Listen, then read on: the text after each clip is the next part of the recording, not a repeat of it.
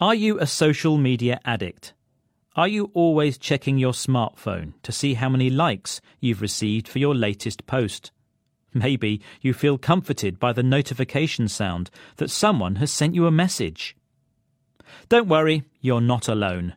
We check our phones an average of 150 times a day, and around 30% of the total time spent online is dedicated to social media.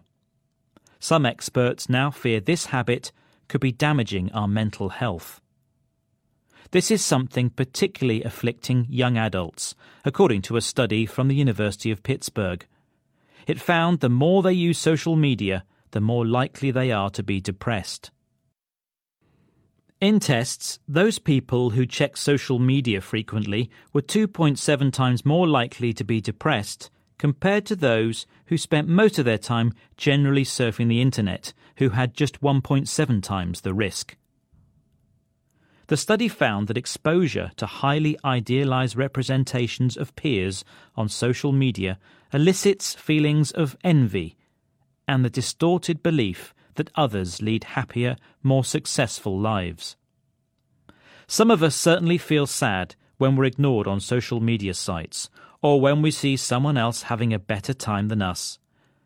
But depression is a more serious condition, and clinical psychologist Abigail San recently told the BBC that it's a real issue and it's been getting significantly worse over the last five to six years.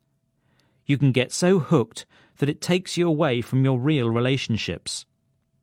However, Abigail does admit that social media is more likely to exacerbate pre existing issues than directly cause them. Other research by Glasgow University found that teenagers are affected by the 24 hour demands of their social media accounts. It found that those with higher levels of emotional investment in social media and who use it at night were more likely to feel depressed and anxious. Despite these warning signs, why do some of us continue to keep clicking? Well, I suppose we all want to be liked, and we don't want to miss out on a conversation that's taking place online.